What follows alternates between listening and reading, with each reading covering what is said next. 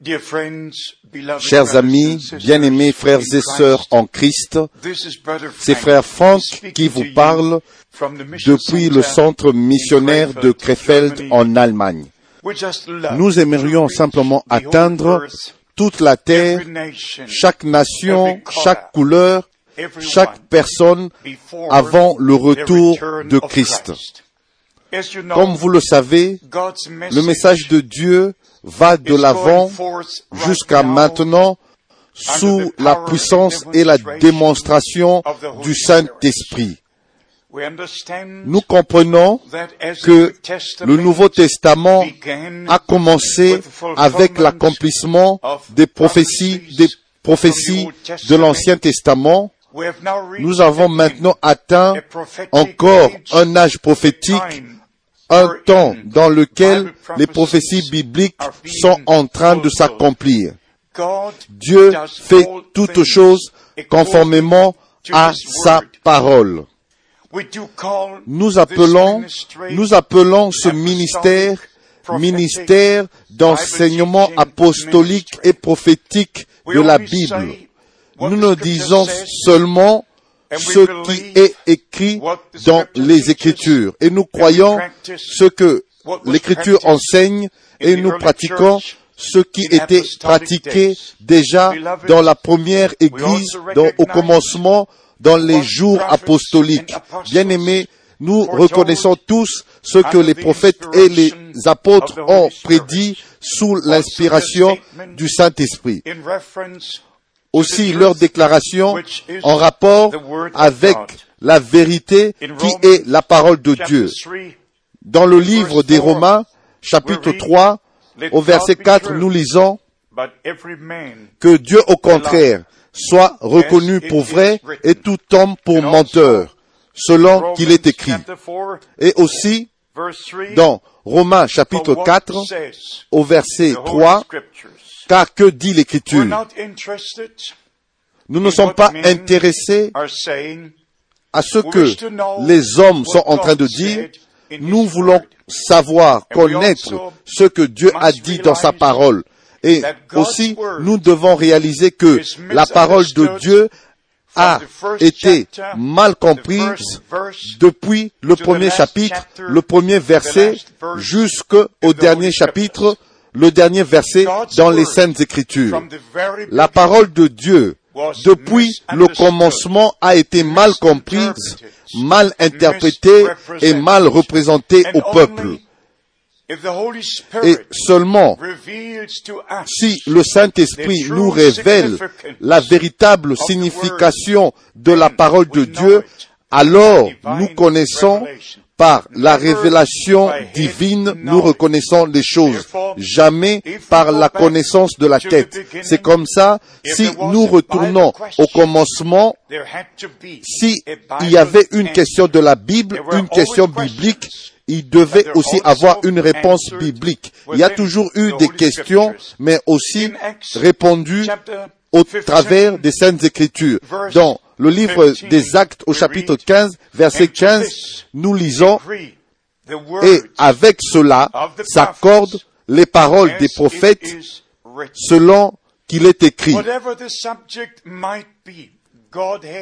Quel que soit le sujet, la divinité, le baptême d'eau, le baptême du Saint-Esprit, le souper du Seigneur, la seconde venue de Christ, le règne de mille ans, judgment, les jugements du trône blanc et tous les sujets, tous les autres sujets de la Bible, la réponse est toujours dans les Saintes Écritures. Même pas dans un seul verset, nous devons prendre chaque écriture qui appartient au même sujet. La lumière ne peut venir que de toutes les directions et nous devons toujours trouver le go mot from clé, scripture premièrement. Et nous allons d'une écriture à une autre. Par exemple, sur la divinité. Qu'est-ce que Dieu a dit sur lui-même? Qu'est-ce que les prophètes ont témoigné au sujet de Dieu? Qu'est-ce que l'Écriture dit sur le Fils de Dieu, sur le Fils de Dieu? Et dans tout l'Ancien Testament, il a été promis, et même au fait que une vierge concevra et enfantera un fils. Ésaïe chapitre 7, verset 14. Et puis, finalement, nous allons au Nouveau Testament et nous lisons au sujet de l'ange Gabriel qui a visité Marie et a partagé avec elle la promesse, lui a donné la promesse, la parole de Dieu. Et la parole a été faite chair. Le Saint-Esprit a recouvert Marie et a créé en elle les cellules de sang et Christ, le Fils de Dieu, naquit. Lui, que nous connaissons depuis le commencement comme le Seigneur, comme le Je suis, celui qui a, qui nous a créés à sa propre image. Il est venu à nous. et il a été fait comme nous sommes, afin qu'il puisse payer le prix pour notre rédemption dans un corps de chair. parce que dans le corps de chair, nous avons péché et nous sommes nés dans le péché. Alors le Fils de Dieu devait se manifester dans la chair afin qu'il puisse payer le prix et nous racheter de la malédiction et nous donner la vie éternelle afin que nous soyons réconciliés avec Dieu au travers de Jésus-Christ notre Seigneur. C'est un, c'est le grand objectif de Dieu. Dieu veut, voulait nous ramener en tant que fils et filles de Dieu, et c'est comme ça que nous avons le premier Adam, un fils créé de Dieu, créé par Dieu, l'image, à l'image, à l'image de Dieu. Et nous avons le dernier Adam, le seul fils engendré de Dieu. En lui, nous avons été adoptés et replacés dans notre position originale comme fils et fils, filles de Dieu, dans notre position originelle comme fils et filles de Dieu. Maintenant, bien aimés, comme nous vivons très proche de la seconde venue de Christ, nous avons besoin de connaître la parole promise pour aujourd'hui. J'aime lire, j'aimerais lire trois écritures afin que tous sachent que c'est la parole de Dieu que nous croyons et que nous proclamons. Dans Malachie chapitre 3, il nous est parlé du ministère de Jean-Baptiste. Le Seigneur a dit, j'enverrai mon messager, mon messager devant ma face pour préparer mon chemin. Vous pouvez vérifier cela dans Matthieu chapitre 11, dans Marc chapitre 1 et dans Luc chapitre 3 et dans Jean chapitre 1. Tous ces chapitres se réfèrent au ministère de Jean-Baptiste comme ça a été accompli lors de la première venue de Christ. Maintenant, 2000 ans plus tard, nous avons affaire nous sommes intéressés avec la promesse, à la promesse de Malachie chapitre 4. Jean est venu avant le jour du salut, le temps de la grâce, avant que le temps de la grâce commence. Et ce dernier prophète a été promis comme Élie, il a été promis que il viendra sur la scène juste avant la venue du grand et terrible jour du Seigneur. Et ceci pour un objectif de ramener les cœurs, le cœur des pères aux enfants. J'aimerais insister, accentuer ce point. Un prophète promis pour ramener les cœurs et non les têtes, les cœurs. Nous croyons avec notre cœur et non avec nos têtes. Nous confessons avec nos lèvres. Romains chapitre 10. Maintenant, d'ici, nous avons, nous devons savoir et aller dans Matthieu au chapitre 17 pour savoir que le Seigneur a confirmé la venue du prophète Élie et nous devons lire un roi chapitre 18 pour savoir pourquoi est-ce que le Seigneur a parlé de la venue du prophète Élie. Matthieu chapitre 17, au verset 11, et Jésus leur répondit et dit, il est vrai qu'Élie vient et rétablira toutes choses. Je ne lis pas ceci d'un magazine hebdomadaire. Je ne lis pas ceci à partir d'un journal. Je ne lis pas ceci à partir d'un livre d'une quelconque église.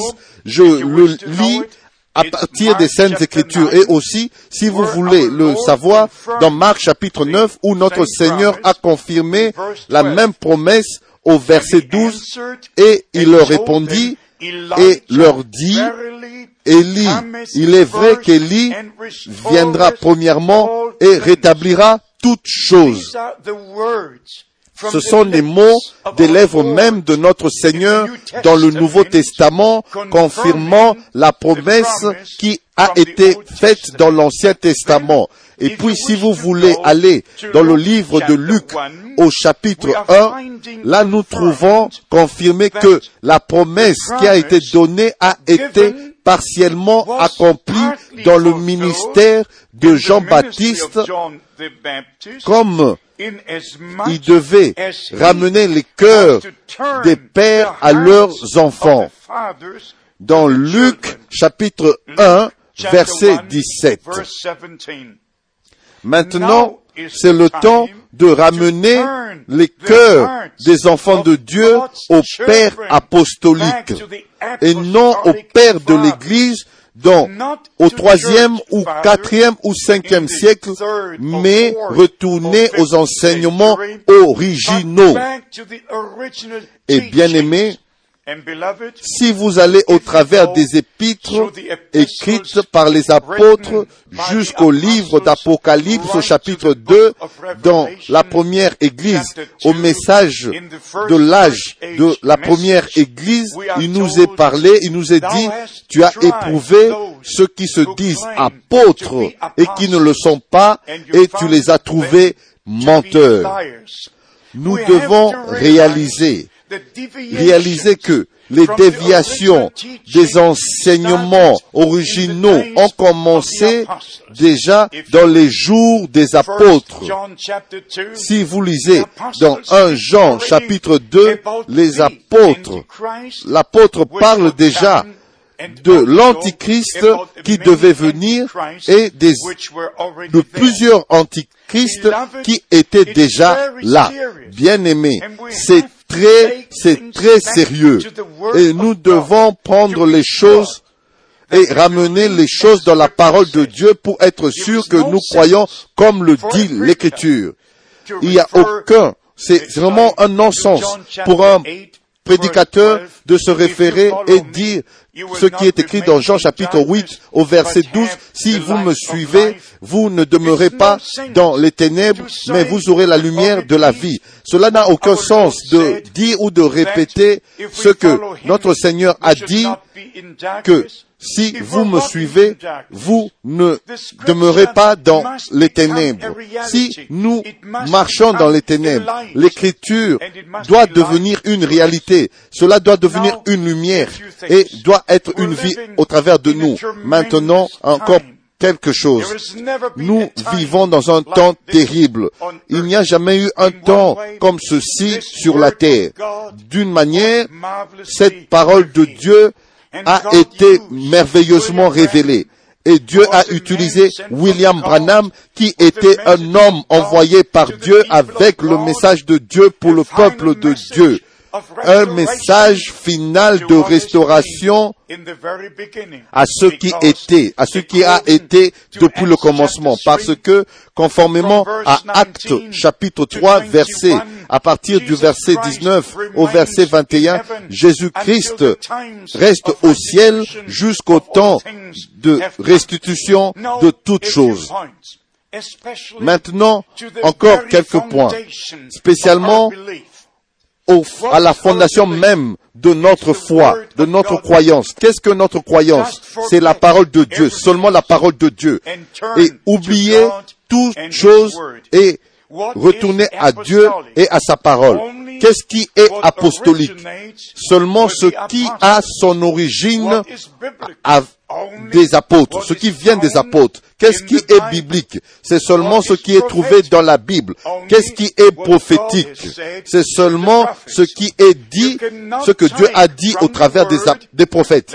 Vous ne pouvez pas prendre de la parole de Dieu et dire apostolique ce que les pères de l'Église, mais c'est précisément ce qui a été fait dans le cours de l'histoire de l'Église. Si vous lisez le catéchisme qui est juste ici, il est dit, et en commençant, et je lis à partir de la page 62, qui est la nouvelle édition, la page 62 en anglais, cela commence avec les déclarations dans le nom du Père et du Fils et du Saint-Esprit. Et puis il est dit au paragraphe 232, les chrétiens doivent être baptisés dans le nom du Père et du Fils et du Saint-Esprit. Maintenant, bien aimés, je vous prends, je vous amène dans la parole de Dieu et je peux vous prouver, vous démontrer et vous devez me prouver aussi si jamais, jamais il y a eu une personne qui a été baptisée dans la formule du Père, du Fils et du Saint-Esprit ou est-ce qu'il y a eu jamais quelqu'un qui a prié ou a fait quoi que ce soit dans la formule dans le nom du Père et du Fils et du Saint-Esprit. Bien-aimés, dans Matthieu chapitre 28 au verset 19, notre Seigneur, le Seigneur ressuscité et le Seigneur et le Sauveur nous a enseigné à ses disciples pendant 40 jours. Et il leur a expliqué toutes les Écritures comme il a fait dans Luc chapitre 24 en commençant avec Moïse et les psaumes et les prophètes et les a enseignés avant que eux, ils puissent enseigner aux autres. Et alors nous comprenons, il a donné le commandement, allez les baptiser dans le nom du Père, Fils et Saint-Esprit, qui il y a un seul nom, un nom. Dieu s'est révélé lui-même comme notre Père dans les cieux. C'est comme ça que nous prions notre Père qui est aux cieux, que ton nom soit sanctifié.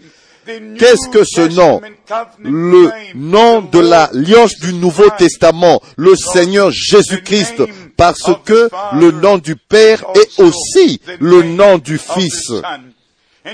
Et vous n'avez besoin que d'aller dans le livre de Marc au chapitre 16, dans Luc chapitre 24, dans Jean chapitre 20, au chapitre 20, où notre Seigneur a donné la grande commission. Et avec ceci, vous devez aller dans Actes au chapitre 2 verset 38, s'il vous plaît. Pas la doctrine de Jésus seul. L'enseignement de Jésus seul n'est même pas dans les Saintes Écritures. Dieu ne peut pas être son propre Père. Et les, les Saintes Écritures disent, tu es mon fils, aujourd'hui je t'ai engendré. Alors, nous devons comprendre la parole de Dieu par la révélation divine, comme je l'ai dit plus tôt auparavant. Il y a un objectif qui est connecté à cela. Dieu s'est manifesté en Christ, alors il pouvait être manifesté au travers de Christ en nous. Et Christ en nous, c'est l'espérance de la gloire. Ce n'est pas un enseignement, c'est une réalité. Nous avons été réconciliés avec Dieu. Nous sommes fils et filles de Dieu au travers de Jésus-Christ, le Fils de Dieu. Maintenant, si vous allez dans les enseignements de l'Église, c'est juste quelque chose que je ne peux plus supporter, spécialement parce que cela est appelé apostolique. Même le credo est appelé le credo apostolique. Mais cela est faux. C'est un mensonge. J'espère que vous comprenez cela. Comment est-ce que quelque chose peut être apostolique si cela a été formulé 300 ans plus tard, soit 300 ans après les apôtres bien-aimés. Il est dit ici, dans le même catéchisme, il est dit que la tradition latine du credo déclare que l'Esprit vient du Père et du Fils.